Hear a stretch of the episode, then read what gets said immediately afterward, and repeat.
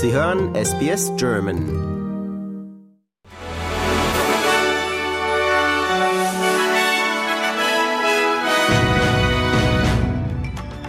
Sie hören den SBS German Newsflash an diesem Donnerstag, den 7. September. Mein Name ist Benjamin Kantak. Die Wohnungsnot in Sydney hat verheerende Auswirkungen auf die Wirtschaft von New South Wales und betrifft insbesondere junge Menschen. Sie kostet den Staat schätzungsweise jährlich 10 Milliarden Dollar an verlorener Produktivität. Die Stadt liegt bei den Wohnkosten nur hinter Hongkong und ein durchschnittliches Zuhause kostet mehr als das 13-fache des Medianlohns. Bessere Wohnpolitik, eine größere Rolle der Regierung bei der Aufrechterhaltung der Wirtschaftsgesundheit und weniger Gift, persönliche Angriffe und Clickbaiting in der Öffentlichkeit stehen auf der Wunschliste von Reserve Bank Gouverneur Philip Lowe kurz vor seinem Ausscheiden. Lowe wird Ende dieses Monats als Leiter der Zentralbank Australiens zurücktreten und die Verantwortung an die stellvertretende Gouverneurin Michelle Bullock übergeben. Die Greens fordern die Einrichtung einer unabhängigen Kommission zur Armutsbekämpfung, die dem Parlament Ratschläge zu den Ursachen von Armut in Australien und Möglichkeiten zur Reduzierung geben soll. Die Organisation würde auch Empfehlungen zu Mindestniveaus für Sozialleistungen abgeben, einschließlich Jobseeker, Elternschaftsbeihilfe, Jugendbeihilfe, Altersrente und Invalidenrente. Die USA planen erstmals auch umstrittene Uranmunition an die Ukraine zu liefern. Laut des US-Verteidigungsministeriums sind die mit abgereicherten Uran gefüllten Geschosse für amerikanische Abrams-Panzer vorgesehen.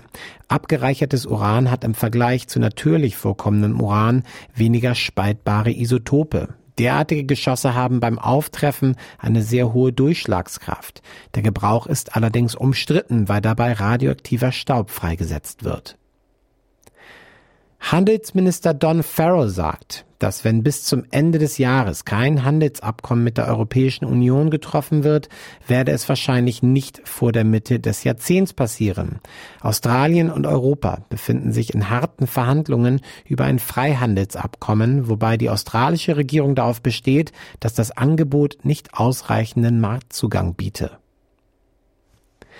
Eine neue Analyse von Oxfam hat ergeben, dass Australiens Pro-Kopf-Emissionswerte dreimal höher sind als die erforderlichen Werte, um katastrophalen Klimawandel zu vermeiden.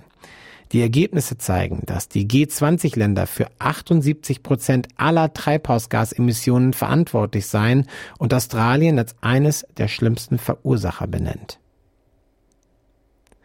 Der Oppositionsführer Peter Dutton sagt, dass die Australierinnen und Australier nicht genügend Informationen haben, um bei dem bevorstehenden Referendum abstimmen zu können. Dutton erklärte am Sonntag, er werde ein weiteres Referendum einberufen, wenn die bevorstehende Abstimmung scheitert. Eines, das die Anerkennung der indigenen Bevölkerung vorsehen würde, aber nicht die Einrichtung einer in der Verfassung verankerten indigenen Stimme im Parlament. Ein neuer Bericht der Weltorganisation für Meteorologie zeigt, dass die Erde gerade ihren heißesten August seit Aufzeichnungsbeginn erlebt hat. Dies macht ihn nicht nur zum zweitheißesten Monat aller Zeiten, sondern bricht auch den Rekord für die drei heißesten aufeinanderfolgenden Monate auf der Erde.